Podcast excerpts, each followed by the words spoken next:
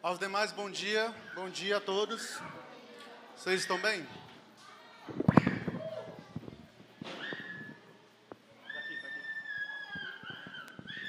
Pronto. Melhorou, agora a voz ficou mais bonita.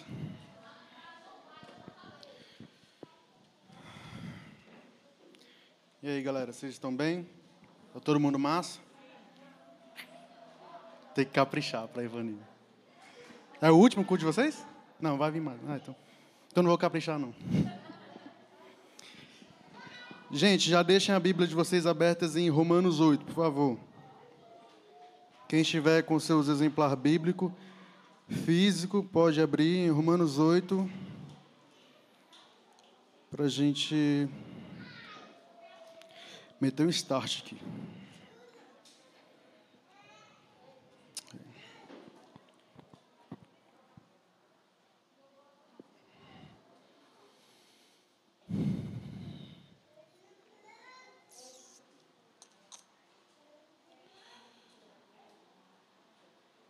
Feche seus olhos aí, vamos orar um momento. Senhor Jesus, nós estamos aqui prestando culto a Ti, Jesus. E o Teu Espírito já está entre nós, meu Deus. E nós oramos a Ti, Pai, para que o Senhor prenda as atenções neste momento, Jesus, que o Senhor Faça mover nos corações que estão aqui endurecidos, Jesus. O Senhor já está atuando e eu oro, Pai, a Ti para que ninguém saia dessa, dessa manhã aqui, Pai, sem entender a mensagem, sem ser mexido por essa mensagem, Pai. Que o Senhor faça o que tem que fazer, meu Pai amado, que o Senhor trabalhe nos que estão aqui presentes, Jesus e nos que estão acompanhando pela live. E que o Senhor domine toda esta, essa reunião que nós estamos fazendo em Teu nome, Jesus. Amém. Nós, nós estamos cercados de guerra, gente. E isso é um fato. Nós estamos rodeados por guerras. Guerra foi o nome que o Dan deu à mensagem ministrada no domingo passado. E é muito difícil conviver com guerras. Né? Para quem está acompanhando pela televisão, ver como é horroroso um país enfrentar o outro. Né? E nós estamos convivendo diariamente com guerras. Guerras que às vezes nós criamos. Quando a gente quer invadir o outro. Quando a gente quer aniquilar o outro. E aí a gente desaprende a conviver com o próximo, meu irmão. E a gente, além de estar rodeado por guerras, a gente ainda convive com uma interna.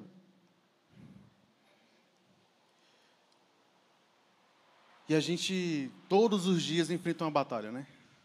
Por isso que é uma guerra, pô. todo dia é uma batalha.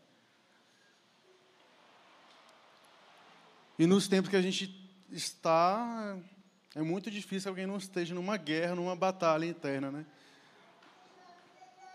Tá todo mundo no corre, né? E aí isso vai atrapalhando a gente, sabe? A nossa vida, a gente. A gente tem que aprender a lidar, sabe? E aí a gente cria guerras nas relações também. Ou seja, é um caos, né? Em grego, o nome para isso é ribrisa, é um caos total. É quando há uma quebra na ordem natural do, do cosmos.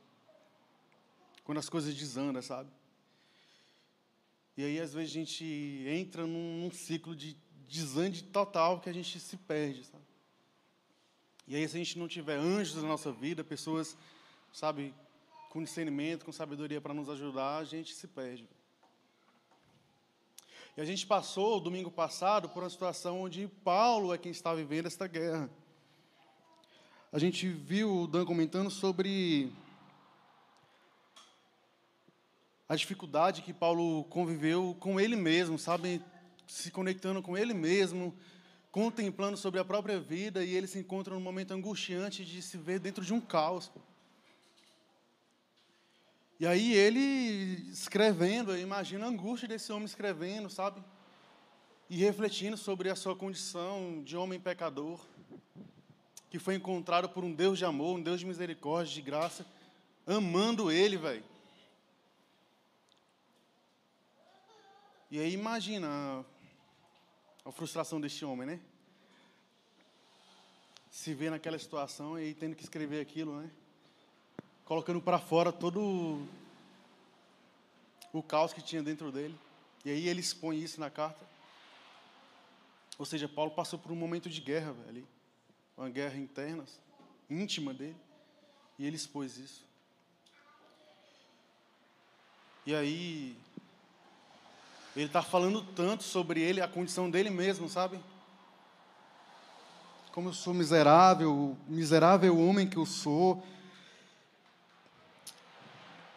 Sabe? Se encontrando assim de perto com a morte, sabe? Se você parar e ler devagarzinho, sabe? Sem muita, sem muita pressa, lê a carta, contemplando, você vai ver a angústia deste homem. Mas o que eu quero que você entenda é que há um momento depois da, da guerra. E Paulo começa a escrever sobre isso. Quem é que pode me salvar dessa condição humana de pecador que me afasta de Deus? Quem que pode me salvar dessa condição que eu estou agora? E aí, Kezinha, tu pode botar o versículo 1. Ele termina o, capítulo 7 dizendo o seguinte: graças a Deus por Jesus Cristo. Dê um graças a Deus aí por Jesus Cristo. Graças a Deus por Jesus Cristo, nosso Senhor, de modo que com a mente eu próprio sou escravo da lei de Deus, mas com a carne da lei do pecado. E aí ele vai começar o capítulo 8, dividido aqui, né? Ele começa a entrar num outro tema. E ele começa dizendo o seguinte: portanto, ou seja, isso é uma condição conclusiva, ele está concluindo o que ele começou a falar, e ele conclui dizendo o seguinte: portanto, agora já não há condenação para os que estão em Cristo Jesus. E você deve glorificar muito isso. Vai, glorifica. Glória a Deus. Portanto, agora já não há condenação para os que estão em Cristo Jesus. Olha aonde o homem chegou, cara. No momento de angústia, escrevendo sobre a sua condição humana, de pecador, de homem falho, de homem miserável, ele chega nesse ápice aqui de entendimento sobre o Espírito, sobre a graça e o amor de Deus. Ele fala, portanto, ou seja, eu estou concluindo agora que não há condenação para os que se encontram em Cristo Jesus. E olha que interessante, ele fala: agora já não há condenação para aqueles que estão em Cristo Jesus. O homem sai de uma condição deplorável e transcende a alma, pô. Num giro de chave, assim, ó. De zero a cem. Não há mais condenação. E Paulo está falando isso depois de um momento que ele passa de um conflito com ele mesmo. Sabe, quando você está num momento assim, depressivo, triste, abalado por uma situação que acontece na vida da gente, porque depois de adulto eu. Sabe, e aí ele chega nessa conclusão nesse momento que ele está escrevendo sobre a angústia dele. Parece que Deus visita ele assim e fala: Eis aqui a resposta. E aí ele escreve. E a partir daquele momento que ele escreve, ele, ele tem um entendimento. Paulo entendeu, agora já não há mais condenação. Mesmo eu estando nessa condição que eu estou, não há mais condenação. Nada pode me condenar mais. Os meus traumas não me condenam mais. Os meus medos não me condenam mais. Se havia separação entre eu e Deus que me condenava, eu sendo um pecador, essa distância não condena mais, porque agora o véu está rasgado, eu estou próximo de Deus. Eu pude acessar o lugar santíssimo e encontrar com Deus. E o melhor de tudo, você não precisa se deslocar mais para encontrar com Deus. Ainda mesmo, que isso aí. Nós estamos aqui em igreja porque a gente ama o fato de estar comungando, né? E isso é um ensinamento bíblico. Mas você agora pode se deslocar da sua casa uma vez por semana para ir comungar com os irmãos, adorar a Deus em comunhão. Mas se você não quiser mais gastar gasolina na, na sua casa, no seu quarto, você pode adorar a Deus. E você pode adorar a Deus na condição que você estiver. Feliz, triste, depressivo, saltando de alegria, você levanta as mãos para o céu, agradece e fala: Jesus, nada mais pode me separar de ti. E aí você entra murchinho. Sabe aquele memezinho lá do, do gatinho do leão? Você entra um gatinho assim para orar e sai um leão. Meu amigo, você pode entrar murcho. Você vai sair por agora, eu posso enfrentar a guerra que for. Amém? E isso é lindo que Paulo está falando para a gente. Já não há mais condenação para os que estão em Cristo Jesus. E ele escreve isso naquela condição que ele estava. Ou seja, meu amado, eu não sei que guerra que vocês estão enfrentando. Eu sei a guerra que eu estou enfrentando e que eu enfrento todos os dias. São vários tipos de batalha. Mas eu sei que nada mais pode me afastar de Jesus. Eu sei que nada mais pode ter capacidade, força suficiente para me arrancar de Jesus. E eu glorifico muito a Deus por isso. E tem dia que eu estou tristão, assim, em casa. Nem parece, que eu não sou muito de demonstrar tristeza. Né? Larissa sabe. Mas tem dia que eu estou assim, meio reflexivo. Aí eu fico pensando nas batalhas e aí eu. Amém. Estou com Jesus.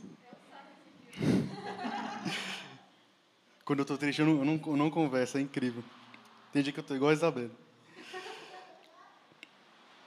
E aí ele continua, porque por meio de Cristo Jesus a lei do Espírito de vida me libertou, nos libertou, libertou nós da lei do pecado e da morte. Cara, que bom que Jesus nos deu essa oportunidade, sabe, de se aproximar dele. Porque quando Jesus vem e aparece para os judeus, eles estão numa condição de obediência total à lei, sabe? E a lei não é somente aqueles dez mandamentos. A lei está destrinchada em mais de 600 regras para ele seguir aí diariamente. E Paulo é este homem fariseu, é este homem que seguia a lei, é este homem que era zeloso pela lei, que matava em nome da lei. Para quem se perdeu aí no bonde, Paulo é o Saulo perseguidor da igreja. Mas aí, depois que Paulo se encontra com Jesus, ele, ele entende que essa obediência excessiva à lei não é o que gera vida. Pelo contrário, a obediência excessiva à lei era o que estava gerando nele morte e um reprodutor de morte. Lembre-se vocês de quando Jesus falou sobre os fariseus e os chamou de sepulcro caiado. Ou seja, aquilo que é bonito esteticamente por fora, mas por dentro está fétido, está podre, não tem mais nada de vida. E era isso que estava causando morte naquele povo. Sabe, de obedecer tanto à lei e, e criar-se nele uma soberba. E aí tem em Lucas lá, Jesus falando sobre o obediente lá que ora e agradece a Deus por não ser um pecador. Olha o nível da soberba da pessoa. Não tem mais vida nisso, não, velho. Sabe, e, e, eu sei que tem gente aqui que já serviu a igreja há muito tempo, que está nessa caminhada há muito tempo, às vezes se afastou. E eu sei que vocês sabem como é difícil ser evangélico. É uma batalha também, é uma guerra. Quem acha difícil ser evangélico? Quem falar que é fácil está mentindo. Ou então já está em outro patamar. Mas é, é difícil a vida do crente. Muito difícil. Sabe, a gente passa por essas batalhas, pô. Quem veio de igreja tradicional sabe. É uma batalha, mano. Você chega num nível de frequentar a igreja que você nem sabe mais por que, que você está indo para a igreja. De tão triste, desanimado que você está. Com a sua frustração, pô. E esta obediência, ela vai causando esses, esses dois elementos complexos. Quem obedece demais fica soberbo. E quem não obedece tudo se frustra. Aí não consegue, sabe, seguir aquela caminhada estipulada ali. Vai falhando, vai caindo. E aí não sabe mais orar a Deus, vai se perdendo, fica com vergonha, não quer encontrar a Deus, não quer tocar na Bíblia. Eu estou falando por experiência própria. Eu era do tipo que quando eu, eu, eu pecava, eu ficava dois dias sem pegar na Bíblia. Eu não, vou pegar isso não. Deixa eu melhorar um pouquinho. Sabe, a gente desaprende a lidar com a lei. E a lei, ela, ela de fato, mesmo sendo santa, ela não é capaz de gerar vida em nós. Porque ela não está para gerar vida. Ela está para indicar a nós onde que nós estamos errando. Pô.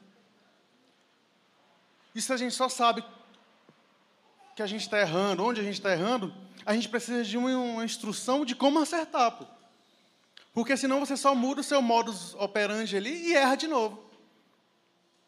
Aí você vai passar a vida errando para poder um dia acertar. Não, pô, diga logo onde é que eu tenho que entrar, que, que é mais fácil. Mas a vida evangélica não é assim, velho. A gente é cercado de nãos, pô. A gente vive em cima do não, pô. Quem já, parou, quem já passou por igreja sabe como é que é. E aí o que Paulo está falando é justamente sobre isso. E Paulo tem propriedade para falar sobre isso porque Paulo era um, um, obediente, um zeloso pela lei, um homem que seguia totalmente a lei. Pô. E aí, se Paulo, neste momento, se encontra nesta condição, é porque ele entendeu que obedecer a lei, de seguir a lei por completo, não é um, uma situação que pode gerar nele um reprodutor de vida uma pessoa que proclama vida. Entende? Ele sabe porque ele foi esse obediente, ele foi esse zeloso pela lei. E se neste momento ele se encontra escrevendo isso, entendendo que agora ele chegou no momento de encontrar vida a partir do Espírito, é porque ele entendeu que no momento que ele estava obedecendo a lei, ele não estava gerando vida. Talvez por esse excesso de soberba, sabe? De carregar a lei debaixo do braço e falar, eu obedeço isso aqui por completo. Mas sabe quem também obedecer por completo e não agradou Jesus foi o jovem rico, que chega para Jesus, quem é do discipulado aí está ligado, né? Que chega para Jesus e fala, olha Senhor, e já chega já intimidando, né? Fala, como é que eu posso fazer para herdar a vida eterna? Aí Jesus lança. Não, é só obedecer a lei por completo. Aí ele, pronto, checklist. Cheque ponte. Pronto. Me dê, papai, a passagem. Mas Jesus sabe, velho, do coração da gente. Ele sabe do coração de vocês. Vocês aí sentarem agora, pô. Ele sabe como está agora o batimento de vocês. A gente não tem aquela paradinha igual do Big Brother, né, para ficar mostrando. Mas Jesus sabe, velho. E aí ele lança pro cara, não, então faz o seguinte, pô já que tu já completou essa fase aí, vamos para outra. Vende tudo que tu tem, dê aos pobres e me segue. Aí ele pega, né? E Paulo tem esse entendimento, vai. Pô, não é sobre obedecer isso aqui tudo, pô. Tem que ser outra coisa, tem que, tem que ter outra parada aqui, vai. E aí eu acho massa, porque eu fico imaginando, é, é Paulo escrevendo e penetrando, sabe, as camadas assim, dos entendimentos, sabe, profundos sobre Cristo, velho. E aí ele vai sacando, velho. Não, não pode ser isso aqui não, velho. E aí o Espírito toma, arrebata para si. E aí Paulo fala, não é a lei que gera vida e morte, vida e justiça. É o Espírito da vida, é o ruar, É o ar que entra em nossas narinas e nos dá um entendimento de onde a gente está e para onde a gente tem que ir, velho. É o Espírito que nos direciona para a vida. Pô. Quem pode nos guiar para a vida eterna é o Espírito da vida que nos direciona, que chega em nós e fala: não é por esse caminho, é por esse caminho aqui. É fazendo isto aqui que você pode encontrar a vida eterna, a vida abundante. E nós estamos aqui com o propósito de encontrar vida abundante e distribuir essa vida abundante para quem está morrendo, velho. Paulo vai dizer o seguinte, capítulo, no versículo 3: Porque aquilo que a lei fora incapaz de fazer, por estar enfraquecida pela carne, pela carne dos homens. Véio. Os homens obedecendo a lei, enfraqueceram a lei, pô. E aí você enfraquece a lei porque você se diz obediente dela. Mas aí você pratica corrupção. Mas aí você tira comida da mesa do pobre mas aí você não consegue enxergar a necessidade do outro. Mas você está lá seguindo a lei. Ou seja, você não está entendendo a questão. E a lei então é enfraquecida, velho. Porque ela era seguida. Se você olhar, a escritura está aqui. Ela era seguida ou não era, gente? Mas esses homens não estavam gerando vida. Porque se eles tivessem, Jesus não tinha descido, pô. Jesus desce porque a condição de iniquidade está abrangente demais.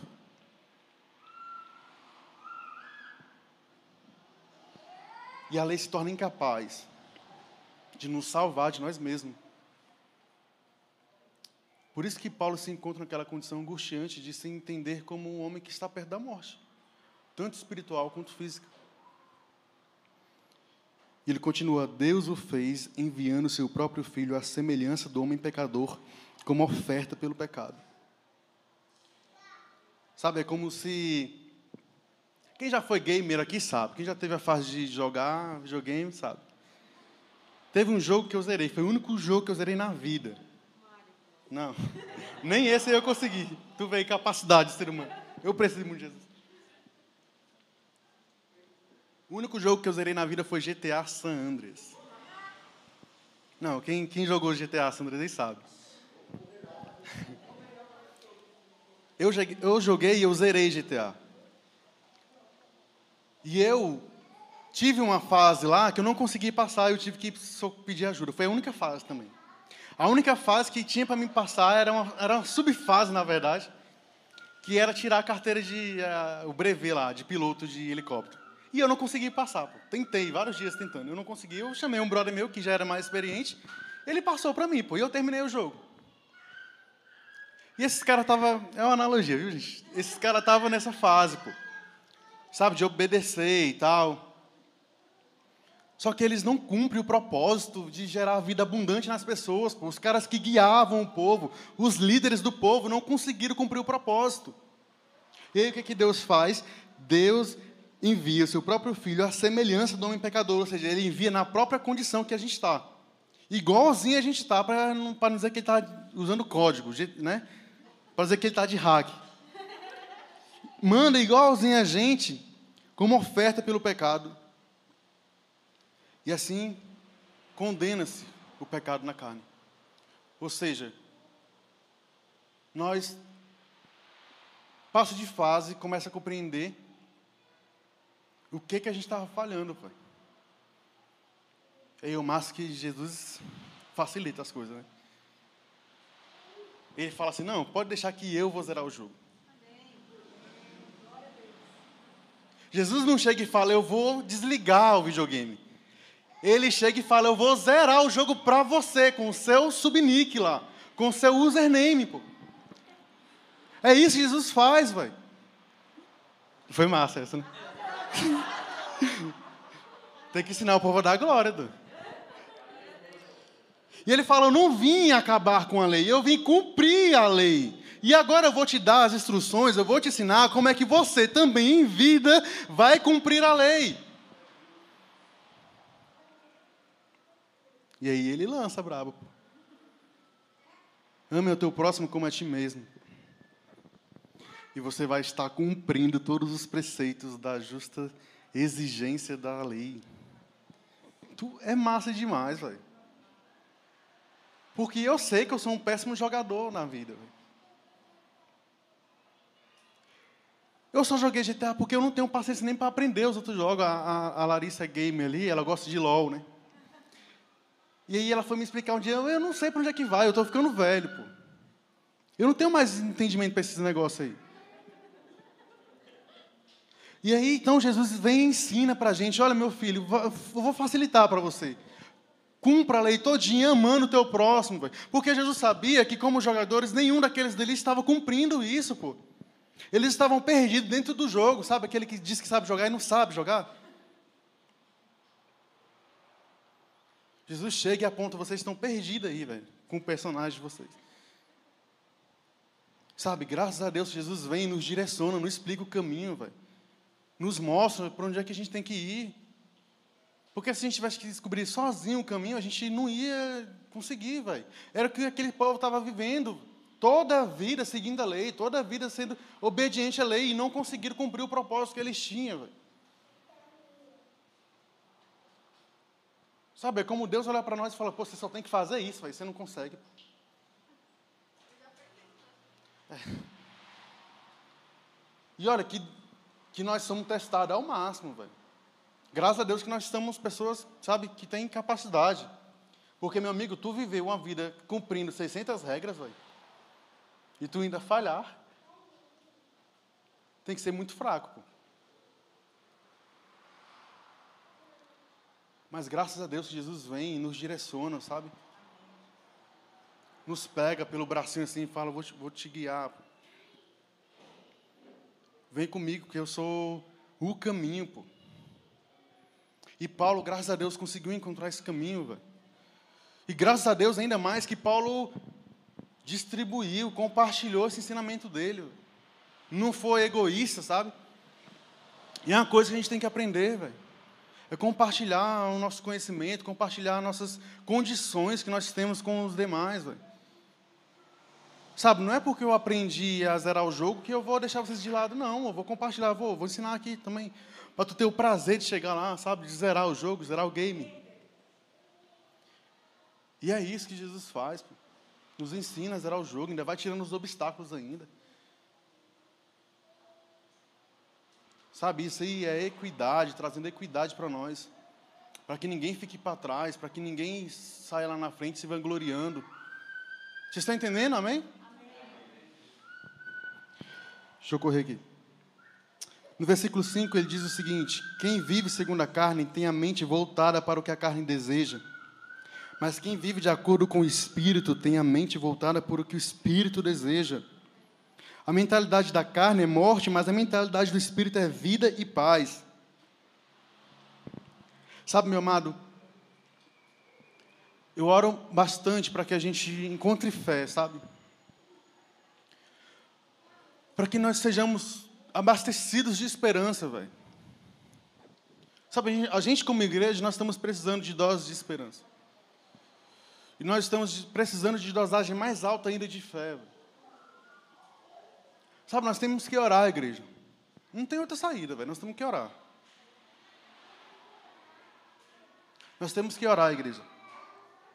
E se a gente fizesse uma boa análise da condição que a gente está, a gente oraria agora. Véio. Sabe, porque, como eu disse anteriormente, nós estamos cercados de guerra, nós estamos perdendo as batalhas de nós mesmos, velho. Pode ser que a gente esteja caminhando muito mal, velho. E que Jesus esteja olhando para nós, sabe? Querendo nos guiar novamente para o caminho certo, porque a gente está se perdendo, velho. Talvez porque a gente esteja se encontrando nas mesmas condições que estavam os fariseus, com a lei debaixo do braço e se perdendo. A gente precisa novamente orar para que o Espírito domine nós. Para que, os frutos do, que o fruto do Espírito seja evidente em nós. Pô. Nós como igreja, nós como cristãos. Sabe, igreja, a gente, a gente não pode perder essa batalha que nós estamos, velho. A gente não pode permitir que nós, como cristãos, seja confundido com os cristãos que não são cristãos. Já começa daí. Sabe, ter coragem mesmo de enfrentar, sabe, de, de orar mesmo, sabe? Se reunir para orar.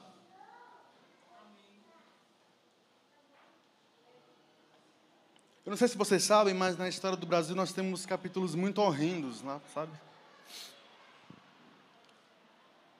Por volta da década de 60, a gente vive um momento conturbado, ditatorial. E pessoas se ajuntam para sobreviver. Você tem registros de estudantes que lutaram contra a ditadura. Você tem registro de padres católicos que se uniram para proteger pessoas que eram perseguidas. Sabe, um episódio que mostra lá que eles deram as mãos saíram marchando, sabe? Defendendo a vida, véio. Daqueles que injustamente foram perseguidos. E aí eu pergunto a vocês, igreja, onde é que está a nossa força, onde é que está a nossa vitalidade para conseguir lutando pelo direito do outro de existir, véio? E pelo direito de nós mesmos existirmos. A gente não pode cair na fatalidade de se entregar para os que matam. A gente viu ontem no discipulado sobre João Batista. João Batista, ele faz um negócio muito lindo, velho. Pena que resultou na morte dele. Mas João Batista, como um profeta de Deus, como um homem que vem cumprir o propósito dele, ele faz tem que, faz, tem que fazer sem medo. E aí ele vê uma covardia acontecendo, ele vê Herodes traindo, aliás, pegando a mulher de seu irmão, e, e João Batista vai lá e denuncia. Herodes faz o quê? Prende João Batista. João Batista rega? Não. Ele continua falando: Você é réu de condenação, Herodes. E aí Herodes arranca a cabeça de João Batista. Talvez nós estejamos nos vendendo por medo. E nós somos igreja, o povo de Deus, o povo que foi chamado para guerrear, velho. Mas a gente não consegue guerrear mais as batalhas que nós temos que guerrear, porque nós estamos perdendo para nossas batalhas íntimas. E a gente, como Paulo, tem que seguir esse exemplo de encontrar novamente aquele que pode nos direcionar para essa saída, para esse êxodo da guerra, que é o Espírito de Deus. Por isso que a gente tem que orar. Sabe, para a gente entrar novamente no caminho correto. Orar mesmo, sabe, pedir, Deus nos direciona para o caminho correto. Nos direciona porque a gente está se perdendo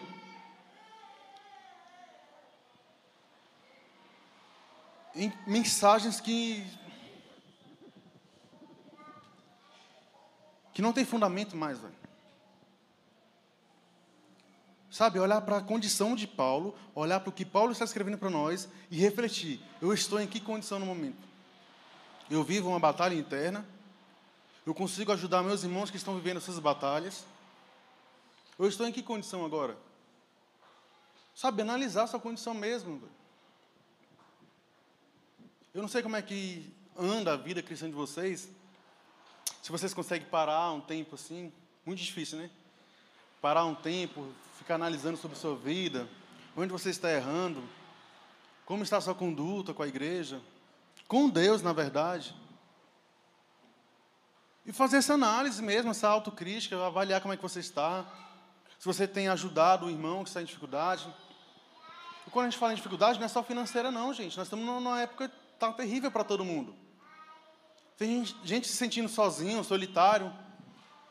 E onde está a nossa condição de olhar para o outro, mandar uma mensagem, mandar um zap?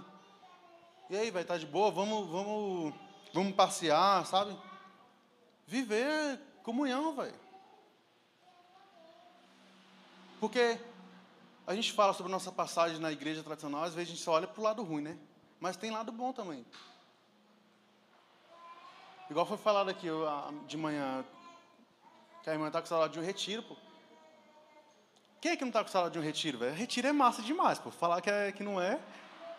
Retiro é massa, não é, igreja? Cara, e retiro é massa, porque é massa, pô.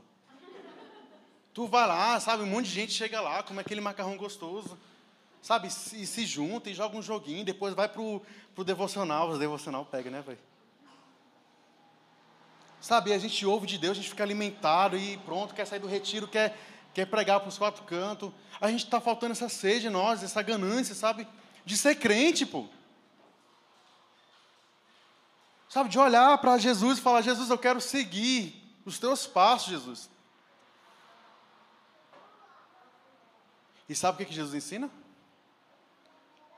Diga para aquela raposa que hoje e amanhã eu prego e expulso demônios, e amanhã eu hei de cumprir o que eu tenho que cumprir em terra.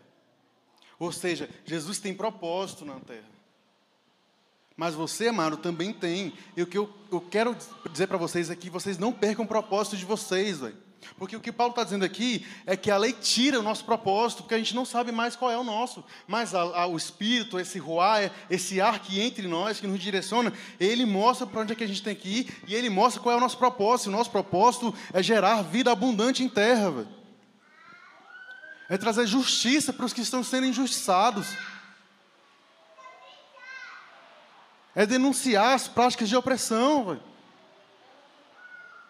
É lutar por um, por um país, por, uma, por, um, por, um, por um político, por uma política que traga esse modelo justo de sociedade. Mas isso não vai acontecer se nós, enquanto cristãos, nós que somos a luz do mundo, só da terra, ficarmos calados, perdidos, sem saber qual é o nosso propósito. Véio. Sabe, não é pegar um jogo e botar lá e tentar descobrir no meio do caminho qual é o jogo. Leia uma sinopse lá, vê um vídeo no YouTube de como é que se joga. Do mesmo jeito com a vida cristã, ore, meu amado, leia a Bíblia, entenda qual é o seu propósito de vida, não fica perdido no meio do caminho, não, porque uma hora a gente vai precisar de você nessa guerra e você vai estar perdido, morrendo, cara. Meu amado, seja cristão. Sejamos nós cristãos, esse Espírito nos libertou da nossa condição de escravos. Nós não temos mais alguém para falar por nós. Nós mesmos temos essa autonomia para falarmos por nós, para guerrearmos por nós. E salvarmos outros da morte, velho. Não estejamos nós perdidos no nosso propósito. Nós somos os responsáveis por trazer vida à terra. É o que Jesus fala na sua oração de João 17. Eu não, livro para que, eu não oro para que vocês sejam é, retirados do mundo, apenas para que vocês se livrem do mal e continuem salvando outros dessa maldade. Quem assistiu o filme é, Até o Último Homem? Nossa, aquele filme é lindo demais. Véio. Aquele filme é lindo demais. Eu digo a vocês, meu amigo, não precisa você vestir uma farda para que você seja um soldado de Jesus, velho. Você precisa se vestir de coragem, de intrepidez, de ousadia e salvar as pessoas que estão morrendo, velho. E eu digo, todos nós temos capacidade, pô. Porque, como eu falei anteriormente, as pessoas não estão só necessitadas de dinheiro, velho. Às vezes de um abraço, às vezes de, sabe, de um, de um consolo. De pegar na mão e falar, como é que você está, como é que você tá, amado? A gente não pode se perder, meu amigo, disso. É desse propósito que a gente precisa viver, de olhar para o outro e falar: Eu quero que você seja um, um, um, agente do reino de Deus, aquele que estabelece justiça, paz e alegrias para as pessoas. Sabe, se comprometer mesmo, pô. Sem ter medo, velho. Porque eu, eu, digo a vocês, enquanto nós estamos parados com medo, tem gente se armando e indo para a batalha sem medo para fazer o mal. Vocês entendem isso? E Paulo está aqui nesse momento agora, saindo dessa condição de, de, inércia por causa dessa angústia que ele está, para passar a ser um agente multiplicador de vida. E aí ele para o um momento no capítulo 7 de falar sobre a sua condição angustiante, se encontra com o Espírito de Deus, e agora começa a falar: o Espírito é que me dá vida, o Espírito é que me tira da condição de escravo, eu agora sou uma pessoa que fala sobre libertação, e assim ele faz. E aí, Paulo, para entender isso, ele para de falar sobre a sua angústia e começa a entender que o Espírito já agiu nele. E agora ele vai começar a proclamar esse Espírito que vai agir na vida de outras pessoas, velho. A gente tem que ter essa maturidade de entender que Jesus já agiu em nós, que o Espírito já está em nós e que nós somos agora responsáveis por multiplicar vida, por pronunciar vida, por falar sobre o Jesus que traz pão e traz água para as pessoas que estão passando fome e sede, velho. Nós somos agora as pessoas que estão responsáveis por isso, nós somos agora os proclamadores, os arautos do Rei. O que nós não pode, igreja, é receber esse dom de vida e, e, sabe, e guardar esse tesouro, botar debaixo da terra e esse tesouro não ser multiplicado. Não, não. O que Jesus ensina é o seguinte: você recebeu vida e agora você é responsável por multiplicar a vida, distribuir vida. Sabe, existe um episódio lá que um, um, tem um menino que está endemoniado. E aí os, os, os, apóstolos estão responsáveis por tirar esse espírito desse menino, e aí eles não conseguem. E aí os pais desse menino ficam angustiados, chama, Jesus e fala, olha, nós estamos tristes porque os teus apóstolos, os teus discípulos, eles não conseguiram expulsar os demônios. E aí Jesus fica, fala o seguinte, ó, oh, geração incrédula, até quando eu estarei com vocês fazendo o que vocês têm que fazer? Sabe, meu amigo, o, o Jesus zerou o jogo e passou o controle para ti, meu amigo. Saiba jogar agora o jogo sem desistir no meio do caminho, velho. Já está contigo o controle, meu amado. Amém? Levanta a mão assim com autoridade. Toda a igreja. Fala, eu tomei posse desse controle. E eu vou zerar esse jogo.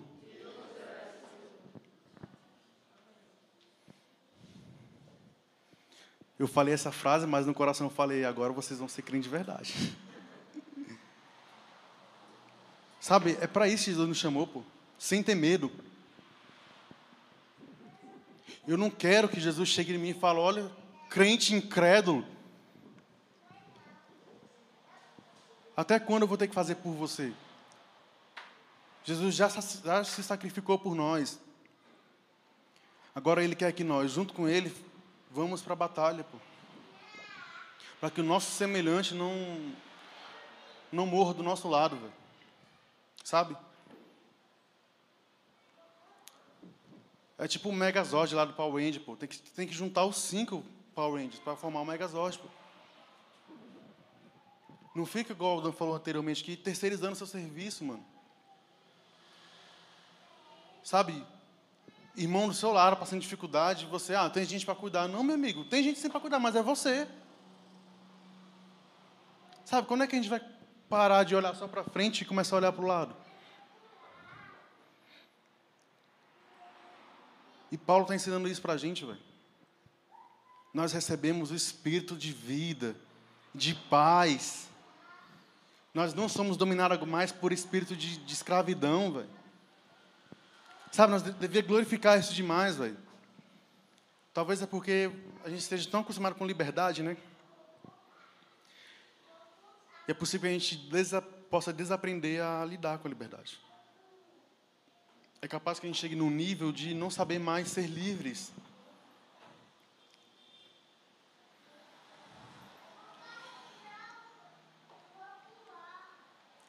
Paulo diz o seguinte: Quem é dominado pela carne não pode agradar a Deus. Entretanto, vocês não estão sob o domínio da carne, mas do Espírito, graças a Deus. E se de fato o Espírito de Deus habita em vocês, e se alguém não tem o Espírito de Cristo, não pertence a Cristo. E você deve se perguntar: como é que eu sei que eu tenho o Espírito de Deus? Porque é uma palavra de Jesus, velho. Jesus não mente, não. Se você nasceu de novo, então você tem um espírito. Lembra de João 3, Jesus conversando com Nicodemos? E aí Nicodemos, para atualizar vocês, é um fariseu, é um mestre da lei. Era o responsável por liderar o povo e ensinar o povo. E aí Jesus conversando com ele fala o seguinte, olha, ele pergunta, né, como é que eu posso herdar essa vida eterna? Encontrar o reino de Deus, Jesus explica, olha, necessário vos é, Nicodemos, nascer de novo. E olha a pergunta de Nicodemos, mas como é que eu vou nascer de novo? Vou voltar para o ventre da minha mãe? Aí Jesus explica, meu amigo, a gente nasce da água e do Espírito. Então, meu amado, se você nasceu de novo, você tem um Espírito contigo, você é uma pessoa livre. E aí Paulo está falando se de fato o Espírito de Deus vive na gente, então nós somos livres. Sim, meu amado, você é livre, desfrute disso. Agora só compartilhe essa bênção com as pessoas que não se sentem livres mais, pô. Sabe, estava lá os fariseus, seguidores da lei, agindo com corrupção, exigindo impostos altos do povo que já era pobre, que estava em condição de pobreza extrema. Ou seja, que vida que tem nessas pessoas? E fazendo aquela atualização que o Dan faz, a lei hoje é a nossa Bíblia. Pô. E os fariseus são aqueles que estão nos liderando. E eles dizem seguir isso aqui. Mas eles estão explorando o próprio povo para construir templos. Templos não gera vida, não, meu amado. Sabe onde é que as pessoas nascem? Geralmente é no hospital. Então nós, como cristãos, não temos que construir templo, tem que construir hospital para as pessoas. Pô. Sabe, se preocupar com a saúde do outro. Sermos geradores de vida, velho. E gerar vida não é só reproduzir, não. Sexualmente, não, velho. É ver uma pessoa que está beirando a morte física e espiritual, socorrê-la. Como se fosse aquele soldado lá do último homem. Nós temos, sabe, força, velho. Nós somos jovens, meu amigo. E diferente da geração de Belchior, não tem mais semáforo vermelho para parar a gente, pô. Meu amado, se você está se sentindo impossibilitado, ore a Jesus, porque, meu amigo, ele quebra todas as cadeias, pô. Comece a desfrutar essa liberdade com Jesus. Não se sinta mais preso pela carne, a gente não é mais preso pela carne, velho. Amém? Eu quero gastar minha juventude, a minha vida com Jesus, velho. Sabe, e o que eu quero é que aqueles que estão ao meu redor façam isso também, velho. Sabe, lembra da, da, lá do, do, do povo que estava no Egito? Lembra de Caleb, velho? Dez espiões vão lá ver a terra como é que tá. E aí volta os dez, nove falando, não dá para invadir não. Meu amigo, vamos caçar outro lugar, vamos voltar para o Egito, velho. Tu é doido, pessoal, tem uns caras lá gigantes, não, não dá conta não. Aí Caleb lá, Caleb, velho. Ele fala, não, vamos invadir que dá certo, velho. Sabe o que é isso? É fé, amados.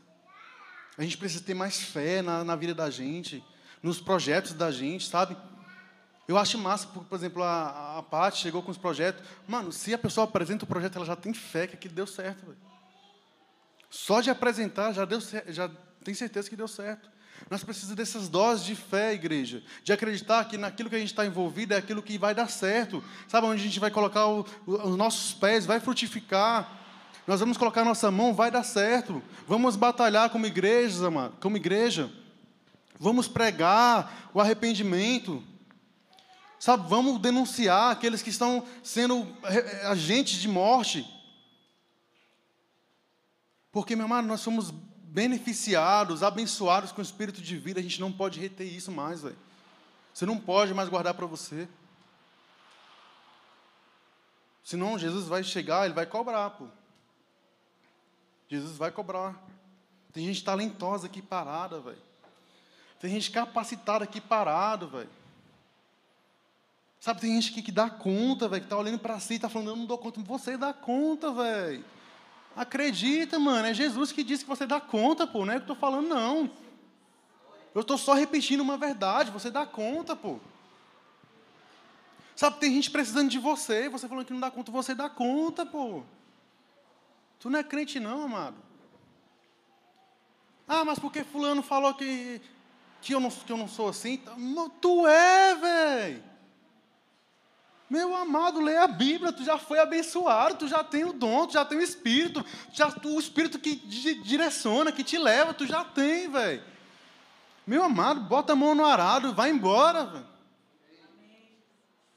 É Jesus que vai cuidar do resto, pô.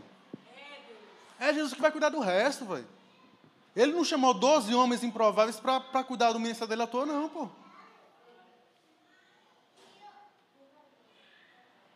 E eu não sou nem pior nem melhor do que Pedro. Jesus me dá a mesma capacidade, velho. Vocês são tão lindos, gente. Imagina todo mundo trabalhando, servindo a Deus, né? É para isso que Jesus chamou a gente, velho. Sabe, para batalhar, para guerrear. Sabe, e se você já passou da sua batalha interna, então vai para a luta agora, vai ajudar outros irmãos, velho. Sabe, vai ser agora um agente de paz, como Paulo escreve aqui. Sabe, paz para as pessoas, para as nações, velho. Depois das guerras vêm os acordos. Acordo de paz, acordo de vida. Depois da guerra tem uns sobreviventes. E sabe o que um sobrevivente quer depois da guerra? Viver, mano. Abraçar sua família, abraçar sua filha, Sabe, sentir o, calor do ente querido, velho. Sabe, sentir que você está vivo, sabe? Paulo se sentiu vivo. E falou: se eu passei por essa guerra, então eu sei que vai ter mais gente passando. Amém? Minha amada, não sei que guerra tu está enfrentando, não, velho. Mas saiba que nessa igreja tem gente para te ajudar. Tem gente que, que vai guerrear junto com você. Talvez vai ter gente que vai fazer um acordo. Mano, eu batalho na tua, você batalha junto comigo na minha. E tá tudo certo, velho. O negócio, meu amigo, é sobreviver. Sobreviver, velho. E não morrer na guerra, velho. Quem é sobrevivente aqui? Mas acabou de passar por uma pandemia, né, velho? Aliás, nós não estamos na pandemia, né? Sabe, meu amado? Seja um sobrevivente. E fale para as pessoas como é difícil viver na guerra. Mostre o seu exemplo para as pessoas. E adverta elas, vai. Não queira entrar em guerra que você não vai viver. Que você não vai sair vivo de lá. Amém?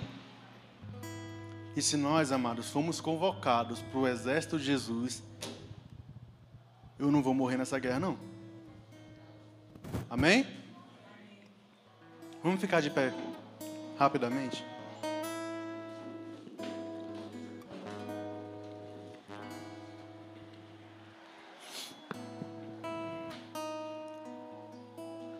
O meu pedido, amados, é para que vocês não se arrependam de ter feito aliança no meio da guerra com Jesus. Para que você não coloque a mão no arado e olhe para trás para que você não tenha medo de batalhar, velho. Não tenha medo de se sujar no meio da guerra.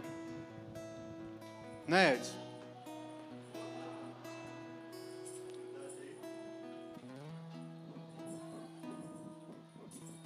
Vamos fazer uma oração rapidamente. Pai, em nome de Jesus, eu te agradeço, Jesus, porque o Senhor nos chamou, Pai o Senhor nos chamou, Pai, e eu oro para que no meio dessas batalhas a gente não se perca, Jesus. Para que a gente não queira ser outro além de nós mesmos, Pai. Para que a gente não queira fazer nada além daquilo que o Senhor nos chamou para fazer, Pai. Pai, os que estão aqui, Jesus, movimente eles pelo Teu Espírito, Pai. Seja essa ruar, Pai, que dá a essas pessoas direção, Jesus. Fortifica o coração dessas pessoas, Jesus. Fortaleça-os na fé, Pai. E assim como Paulo disse, que eles se mantenham firmes todos os dias, preparando seu corpo, para que ele, chamando o outro para essas batalhas, Pai, ele mesmo não seja um perdedor, um desistente, Pai. É o Teu Espírito que nos fortifica, é o Teu Espírito que nos guia, e nós não vamos perder essa batalha, Jesus. Porque, como tu bem dizeste, tu é aquele que vai ao nosso lado, Pai. E que a gente crê nessa verdade em nome do Seu Jesus. E possamos nos revestir de coragem e ousadia. E não sermos, meu Pai amado, tímidos e covardes, Pai. Nós somos os pregadores da paz, da justiça e da alegria. E nós vamos fazer isso até o último dia de nossas vidas, em nome Seu Jesus, Pai. Amém. Você pode dar um glória a Deus aí, amados? Sei que você já foi abençoado nessa manhã e agora a gente vai ter um momento de ceia aqui. E todos vocês estão convidados a participar com a gente. Sempre gosto de reforçar que a ceia é a mesa de Jesus estendida a todos, certo? E na mesa de Jesus senta qualquer pessoa que confessa o nome de Jesus. Não importa se é, você não é bem-vindo em algum lugar, na mesa de Jesus você é. Não importa se você se acha indigno, porque todos nós somos indignos mesmo. Mas na mesa de Jesus nós não sentamos com o nosso mérito, nós sentamos com o mérito de Cristo. Amém? Então, ah, mas eu não sou de nenhuma igreja, não tem problema. Você crê nesse Cristo? Você é de Jesus. Ah, mas é porque eu, eu sinto que eu estou em pecado. Todos nós, de alguma forma. Confesse, peça perdão, procure consertar seu erro e participe da mesa de Jesus. Né? Nesse momento, nós chamamos isso de Santa Ceia dos pecadores, né? Porque o momento é santo, apesar das nossas falhas. Então você está convidado a participar disso. A ceia tem um simbolismo muito importante de lembrança, de memória. Então aí, nesse cálice está o sangue de Jesus representado nesse suco. E nesse pão está o corpo de Cristo representado neste alimento. Quero que você receba aí enquanto a gente canta. Permaneça com seus olhos fechados, com o seu pão e o seu suco na sua mão. Certo?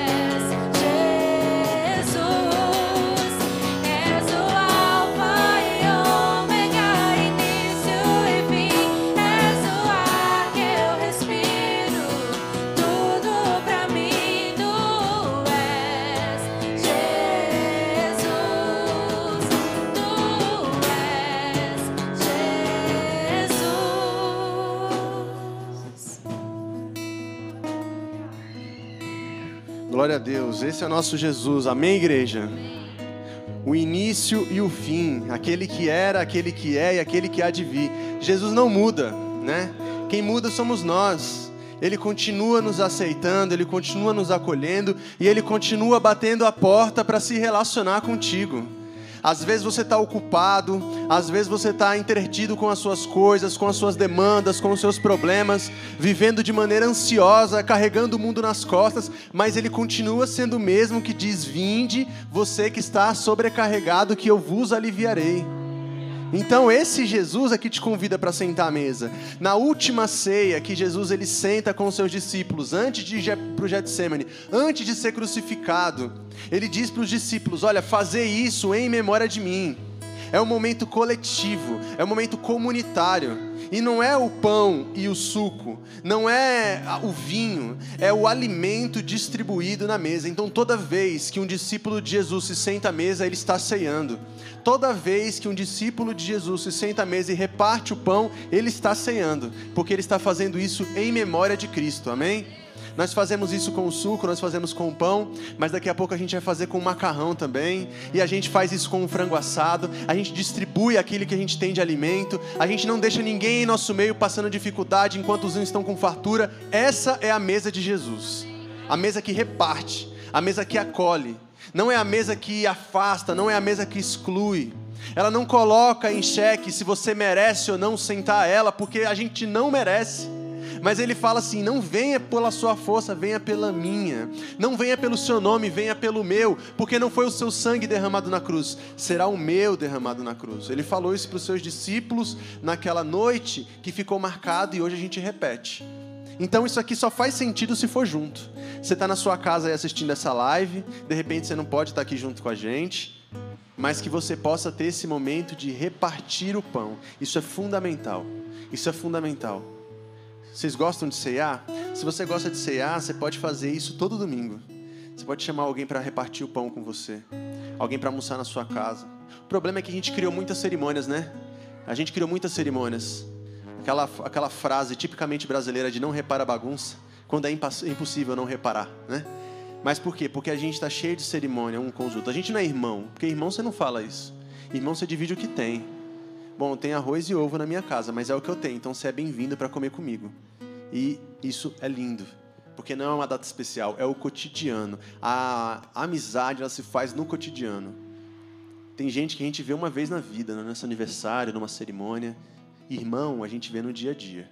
Então, hoje, Jesus nos convida para participar da sua mesa. Você está aí com esse pão, você está aí com esse suco, e você vai participar desse momento, lembrando do sacrifício de Cristo. Então podem participar dos elementos.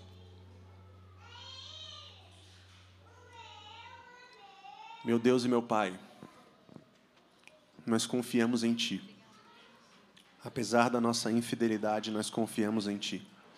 Nós somos gratos pelo Teu sacrifício e pelo sangue que nos uniu e nos fez ser só um em Ti pelo sangue que nos faz nos chamarmos de irmãos, porque temos todos a Ti como Pai. Somos gratos por isso. Em nome de Jesus. Amém. Amém.